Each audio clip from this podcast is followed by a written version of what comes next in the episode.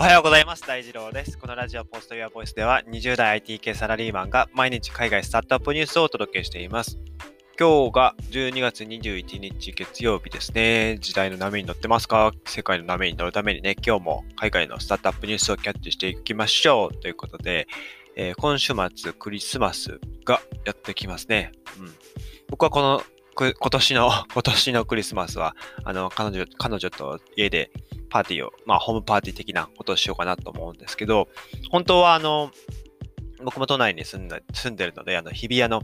クリスマスマーケットって毎年やってるんですけど、そこに行く予定だったんですけど、まあ結構都内で感染者が、まあ、急増してる。この間も2日前、3日前とか、感染者が1日で800人とか、まあ、検査数が多かったので、まあ、それぐらい出るかなと思ったんですけどね、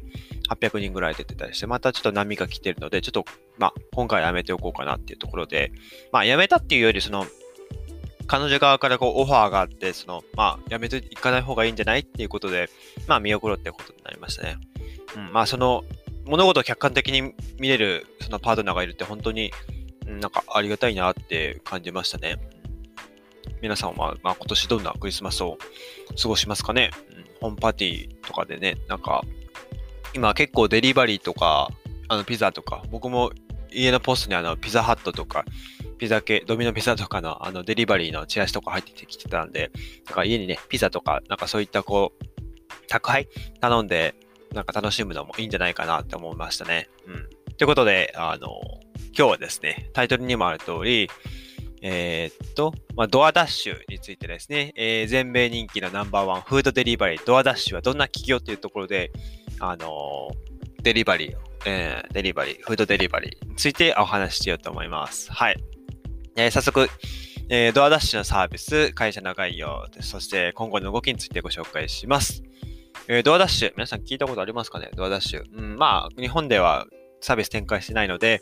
うん、もちろんちょっと聞いたことない方も多いかと思うんですが、まあ、アメリカではまあ一番、えー、有名といいますか、こう、シェアナンバーワンのフードデリバリーの企業ですね。うん、ウーバーイーツより、うん、シェアが大きいんですよ。日本国内だともう、フードデリバリーというと、ウーバーイーツか、まあ、出前かっていう感じですかね。あとは、まあ、うん、最近入ってきた、あの、スウェーデンだったかなのウォルトとか、中国系のフードパンダとか、まあ、そういった各社いらっしゃると。で、えー、ドアダッシュのサービスですね。まあ、今、2020年現在ですね、そのアメリカにおけるフードシェアのデリバリーは、まあ、なんとドアダッシュが50%なんですよね。うん、占めていて、残りの26%が UberEats。で、16%は、まあ、グラブグラブハブっていう、まあ、結構老舗のフードデリバリー、あとはその他っていう感じですね。で、ドアダッシュはまあ今年の12月にね、あのニューヨークの証券取引所に上場したということで結構人気になっているので、もしかしたら聞いたこと、ああ、ドアダッシュ上場したんだって聞いたことあるかもしれないんですけど、まあ、ドアダッシュ、まあ、基本的にあのサービスは、まあ、ウーバーとかと一緒ですよね。まあ、その構成要素っていうのは、まあ、ユーザー、使う側、僕たちユーザー側と、レストランと、そして配達者と。いうことで、まあ、ユーザー側がアプリを使って食事を注文して、で、そこからレストランが、まあ、注文を受けて、調理を始めて、で、まあ、配達者がレストランからユーザーまで、まあ、取りに行って届けると。商品を届けると。まあ、簡単ですよね。シンプルです。で、まあ、ユーザー側は食事代、まあ、うん、注文した食事代に、あの、料金上乗せしてサービス料をドアダッシュに払うと。で、ドアダッシュ側は、まあ、レストランから売り上げの20%をまあ受け取って、うん、ロイヤルティですよね。受け取って、で、ダッシャー、ダッシャーっていう、まあ、あの、配達者のことをダッシャーって言うんですけど、ダッシャーは1件あたり、まあ、5ドルから8ドルの報酬が支払われるっていう仕組みですね。うん。まあ、至ってシンプルですよね。で、まあ、アメリカのね、上位100位の、100のレストランのうち、まあ90%とドアダッシュはもう組んでるんですね。なので、まあ、シェアは広いですよ。うん。で、まあ、そもそもその、アメリカのその、フードデリバリー、食品の宅配市場でも、まあ、ウーバーイーツが、まあ、先にその先行してたんですよ。先行してたんですけど、ドアダッシュが、まあ、後から入ってきて、まあ、今、シェアは勝っているということなんですよね。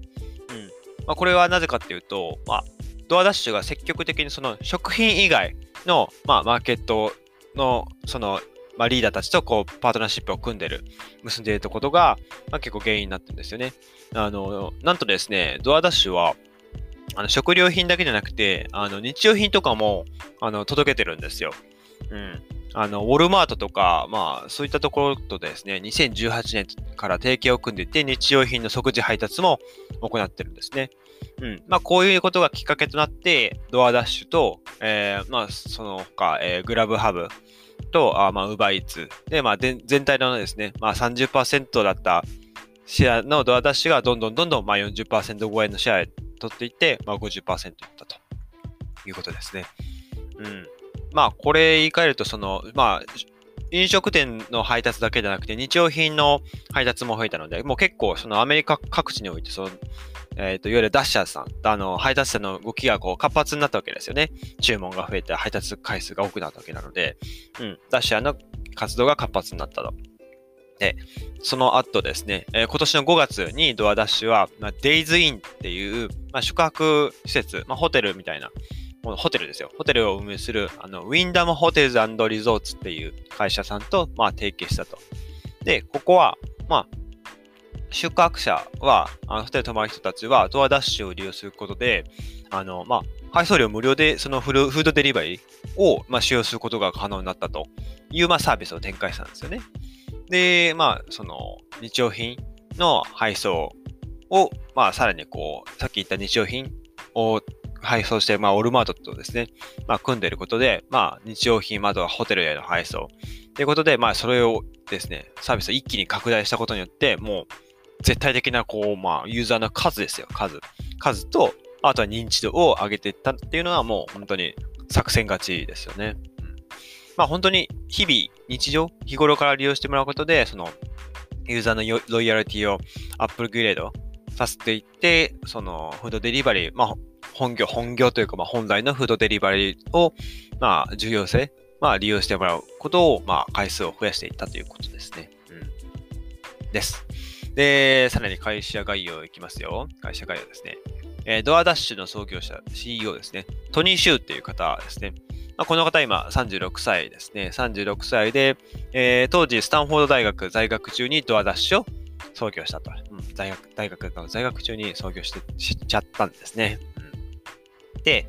えっと、まあ、えー、トニーさん、トニーさんは、まあ、5歳の時に両親と共にですね、まあ、中国からアメリカへ、まあ、移住したと。中国の方なんですね。で、お父さんはイリノイ大で、まあ、航空宇宙学の、まあ、博士、博士、博士、博士号を持ってるんですよ。PhD 持ってて、あ、PhD を、まあ、取ることを目指してたと。うん。で、お母さんは、まあ、中国で医者、医師をしてたんですけど、まあ、中国の医師免許は、まあ、アメリカにこうあんま通用しないというか、まあ、通用しなかったせいもあってあんま儲からなかったらしいんですよね。で、その後、そのお母さんはまあいろいろ仕事を掛け持ちしたらしくって、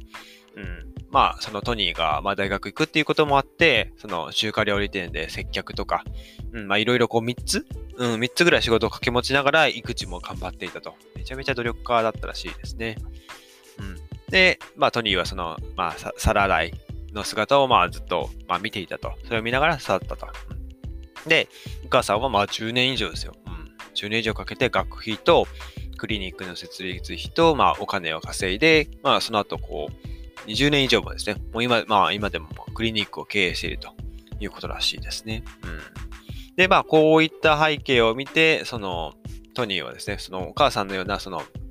地元、地域で働く、うん、まあ、事業者を助けることが、まあ、一つ、あの、まあ、大事だなっていうのをその時に感じたらしいです。まあ、それがまあ、ドアダッシュの、まあ、ルーツというか、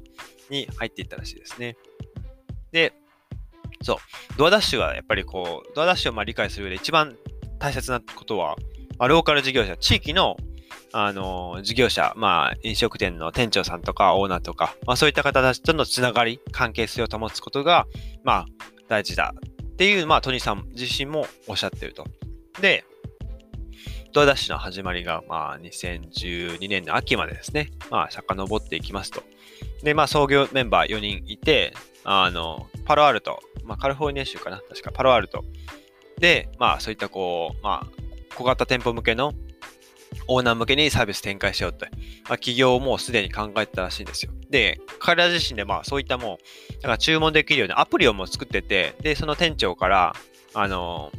集まってた、その会議してた、ミーティングしてた、ミーティングで使ってたお店の店長に、まあそのアプリのフィードバックもらってたんですよ。で、まあその店長からのフィードバック。うん。で、まあ大事なことに気がつくんですよね。うん。まあ、その、店長さん、まあ、クロエっていう方らしいんですけど、うん、その山のように注文、配達注文が、まあ、記載されてた注文表を見せられて、まあ、かつ、その、クロエさんは ドライバー一人も雇ってなかったんですよ。で、かつそれを自分で全部さばいてたらしいと。うん。これにもう発想、アイデア、あ、ひらめいたってことで、その4人は地元のその、まあ、いわゆる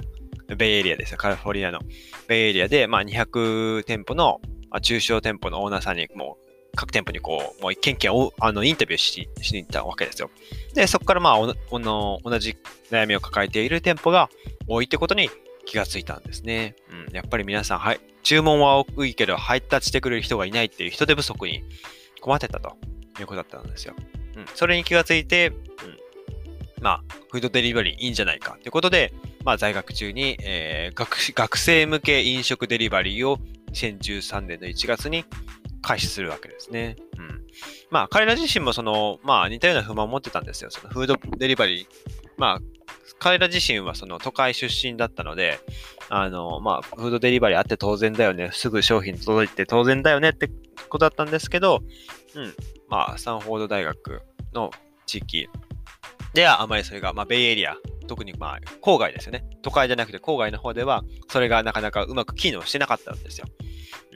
で、え彼らはパロアルトデリバリー、パロアルトデリバリーとして、まあ、授業をスタートすると。うん、で、昼は、まあ、あの、勉強して、え夜は配達員になっていって、フードデリバリー、フードデリバリー始めたと。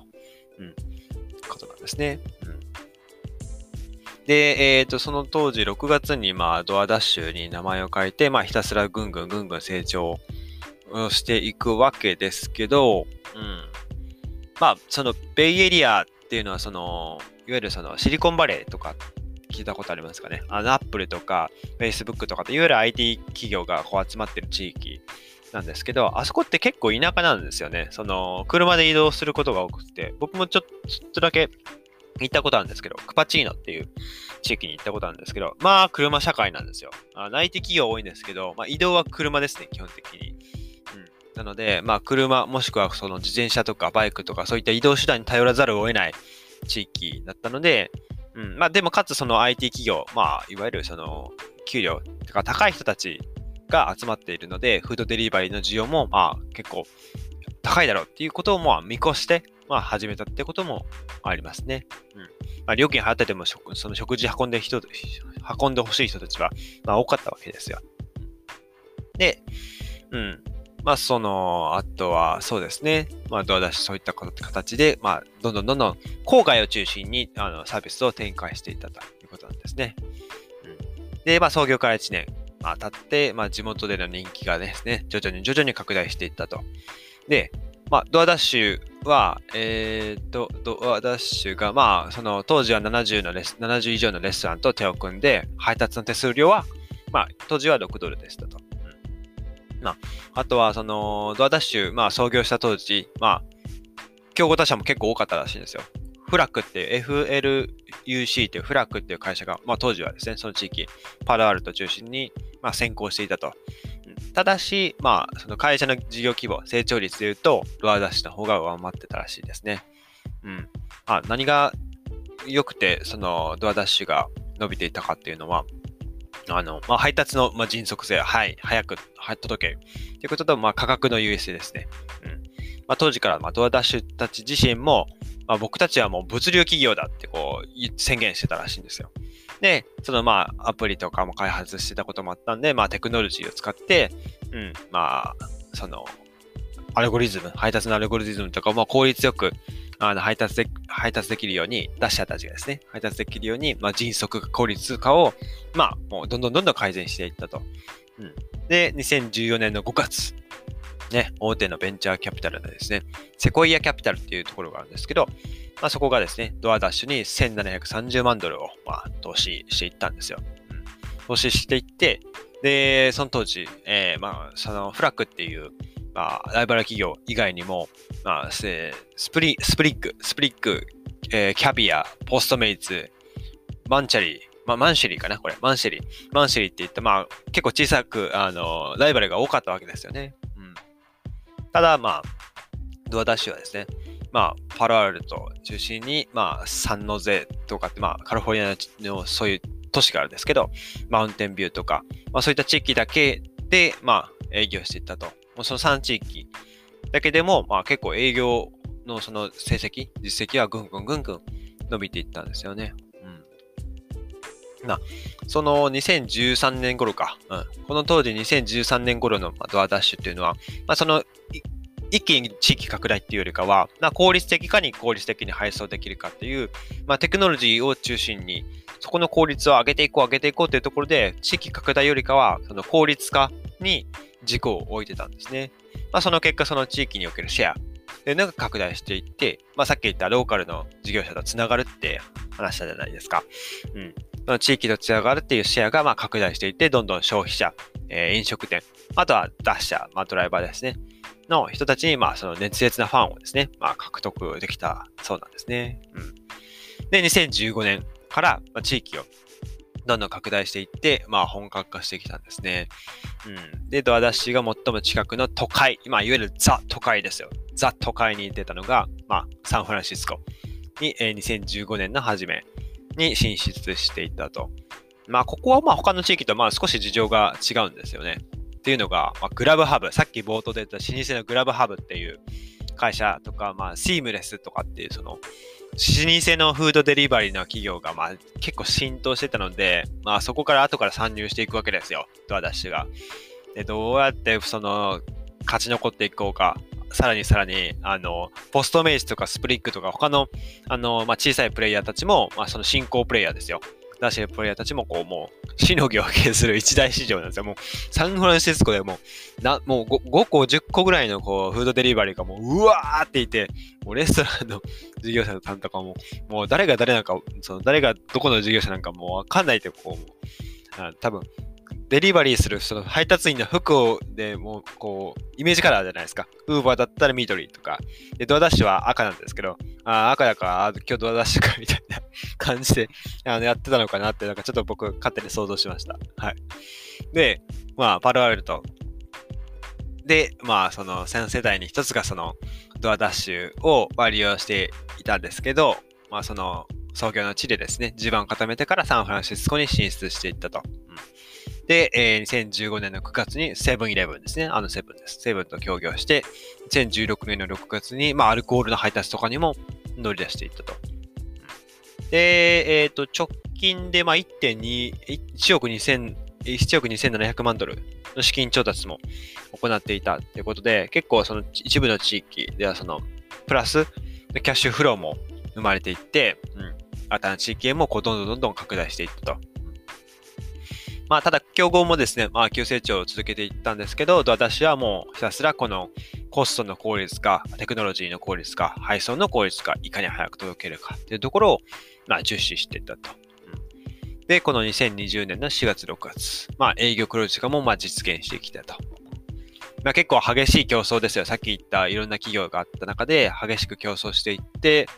まあ、勝ち残ったスタートアップはドアダッシュとポストメイツっていう、その2社だけですね。で、まあ、その、もう、後ろの方に、あの、キャビアっていう、ああの、また一つフードデリバリーがあったと。で、あとは、既存の、えー、既存？既存っていうか、まあ、老舗のグラブハブですよ。うん。グラブハブ。ずっと前に先行してたグラブハブ。と、まあ、その地域では、その、サンフランシスコか。では、後発だったまあ、ウーバーイーツを入れた5社が事実上、その、まあ、アメリカの市場で、こう、市場をですね、まあ、分け合う形になったと。まあ、大体この5社ですよ。ドアダッシュ、ポストメッツ、キャビア、えー、グラブハブ、ウーバーイーツと。この5社が、まあ、事実上今残ったと。うん、で、その中でもですね、ドアダッシュの成果だけが、こう、まあ、まあ、頭一つ飛び出てると。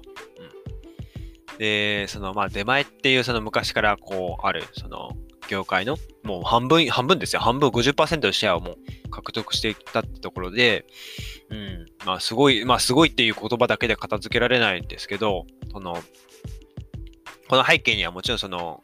成長の背景、でまあコロナの拡大っていうのが、まあこう追いかけずになったわけですよね。うん。フードデリバリーっていうのは結構収益性をこう無視して成長してるっていうね、見られることも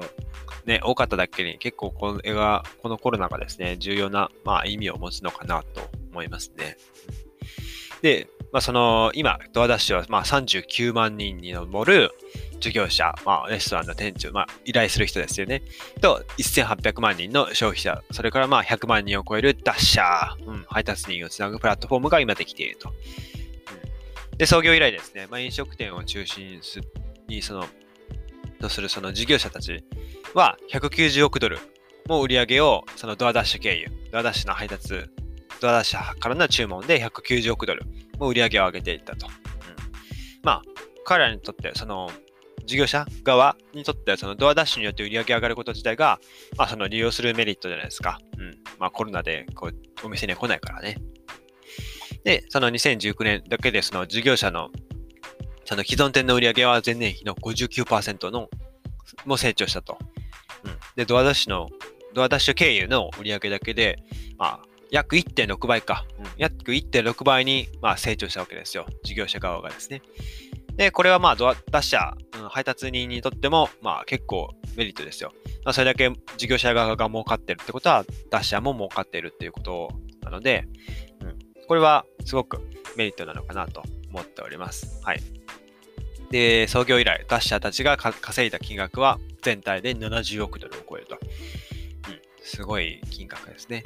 で、その、まあ、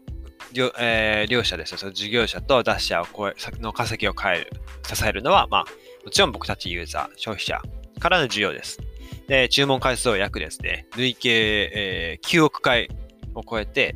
まあ、四半期、えー、に分けても、まあ、2.3億回を超えるっていう形でも、その需要がもう、まあ、まさしくすごいということですね。うん、で、まあ、その、フードデリバリー、まあ、フードデリバリーを提供するプラットフォームっていうのは、あの、まあ、結構その、競争の優位性っていうのが、こう、大きく3つあるらしいんですよ。ドアダッシュ曰くね。あの、1つは、まあ、コストの優位性。2つ目が配達の速さ、迅速性。それから、まあ、ネットワークですよと。で、その特定のエリアでで、そのシェアが高めれば高まるほどリピート客も増えると。例えば、うん、しななんでしょう。例えばな、なんでもいいや、渋谷とか。渋谷とかのエリアのシェアが高まれば高まるほどリピートする回数も多いじゃないですか。うん。渋谷で一番活動しているフードデリバリーとは出したよねってなれば、そこでのシェアもあまあ、当然増えていくと。で、より多くの消費者たちが、まあ、参加する。ユーザーが参加することで、より多くのレストランとダッシャーたちが参加するっていう、その、まあ、地域のシェアをいかに取っていくかっていうところが結構大事ですよね。うん。ローカルの事業者といかにつながっていくんです。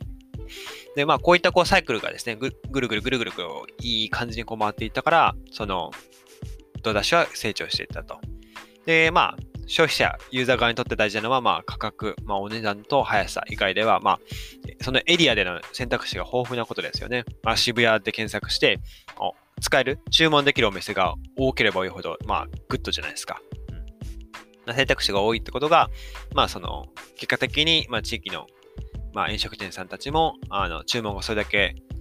注文してくれる数が増えることになるので、まあ、ハッピーハッピーですよ。ウィンウィンな関係になると。で、まあ、 DoorDash は、まあ、結構何回も言ってるんですけど、あの、事業者が一番大事、その大事業者第一主義、 merchant first っていうのを、まあ、掲げていますと。で、その、事業者と、えー、ユーザー、えー、そして事業者、レストラン、そして Dasher か。の3社の中でも真っ先に大事なとなるのが、まあ、事業者、レストランだと言ってるんですね。うん。まあ、その、ユーザーをの心をつかむためのこうマーケティングとかもですね、結構面白いのがあって、ウェンディーズっていう、あの、渋谷とかあるのかな？あの、アメリカのファーストフードチェーン店ですね。とかとも一緒に、その、いろんなこう、店舗内、テレビ広告、デジタル広告とか、いろいろなチャンネルで飲食店と協業して、まあ、全国的あるいはその地域だけの限定キャンペーンとかも展開してきたと。ウェンディーズの CEO はですね、ドアダッシュは最高のパートナーですよってこう、結構ベタベタ褒めしてるっていう記事もあったりしますね。うん。っていうところですね。うん。まあ、ただただ、まあ、ドアダッシュは、まあ、その市場、フードデリバリーの市場、まあ、潜在市場の約、まあ、まだ 3%, しか占めてないですよって言ってるんですね。で、まあ、2019年、アメリカ人、アメリカ人が食,、えーまあ、食品、飲食、えー、飲み物、飲料とかいう費やした金額っていうのは1.5兆ドルですと。そのうち6005億ドルがレストランとかのこうフードサービスに費やされていたと。うん、で、まあ少しずつ少しずつこうアメリカではその家でこう作りますよ、調理しますよから、まあ、フードサービスに利用がどんどんどんどんシフトしていって、まあ、そのおかげで地域のレストランとかは、まあ、そのありがたさ、ありがたみですね、恩恵を受けてきたと。外食が、外食っていうよりかは、まあ、飲食店を利用してくれる回数が増えていけばいくほど、まあ、利益が上がると。うん、で、まあ、そのレストラン界でのフードサービス、まあ、2009年の、2009年時点では、その割合がまあ今、まあ、あその時点では44%だったんですけど、2019年で50%。まあ、これ、さっき言ってた、あの、えー、金額1.5兆ドルって話したじゃないですか。食品や飲料に費やした金額の、まあ、50%。うん。のうち、えー、っと、6005億ドルがレストランのサービスに使われてたので50%、まあ3000億ドルぐらいがまあ、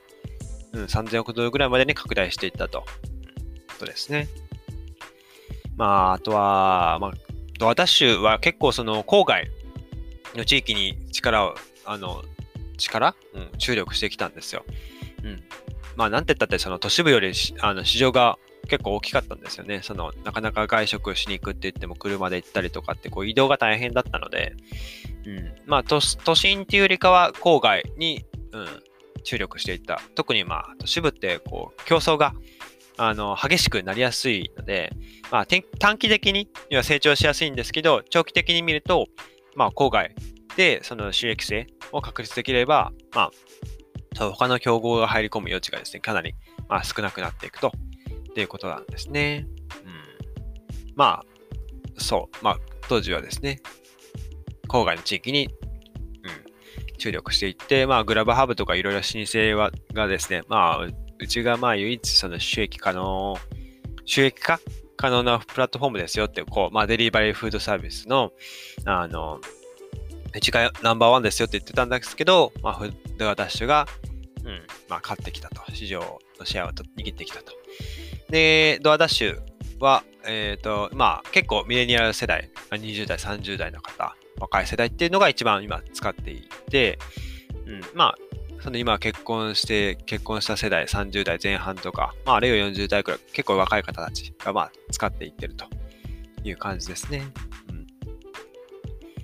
で、あとは、あとは、まあ、ドアダッシュの提携先はこれから、その、あ、今後の動きですね。ごめんなさい。今後の動き、レストランだけじゃなくて、ウォールマートとかスーパー、ドラッグとかっていうのも、まあ、どんどんどんどん提携していくと。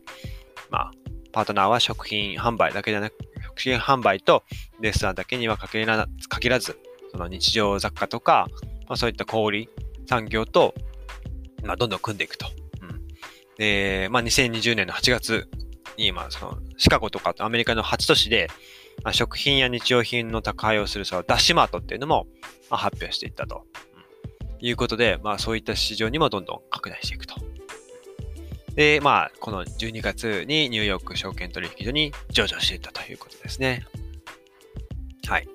で、まあ、上場してですね、まあ、株価はもうは、ぐんぐんぐんぐん上がっていって、今80%以上の急上昇となっていて、時価総額がまあ6ヶ月前の資金調達時より、評価額が約4倍に膨らんだって言われてるらしいですね。うん、で、まあ、上場当時、その申請されてたあの提出書類では、そのソフトバンクグループ、えー、孫さんですね。ソフトバンクの孫さんも、が、その主導してるヘッジファンド、あの、投資ファンドも、まあ、筆頭株主ということもあって、まあ、このニュースが出たことで、ソフトバンクグループの株も、まあ、上がっていったっていう噂があるらしいですね。うん。まあ、これから、そうですね、海外に進出していくのかがどうか気になりますね。うん、まあ、でも日本に進出してくる可能性は、なあ、低いかなと思います。その、まあ、ウーバーイーツが結構シェア取ってるので、あとはまあ、そうですね、そのあんまりこう車で移動するっていう、まあ、地域によってあるかもしれないですけど、これから日本にこう進出してくるっていうのは、あまりちょっと市場が小さいので、あんまりいないかなって僕自体は、僕自身は思ってます。はい。ということで、えー、以上はこんな、あ、以上で、ね、今日はこんな感じで終わろうと思います。えー、このエピソードが役に立った、いいなと思ったら、ぜひ、フォローよろしくお願いします。それでは皆さん、素敵な一日をお過ごしください。バイバイ。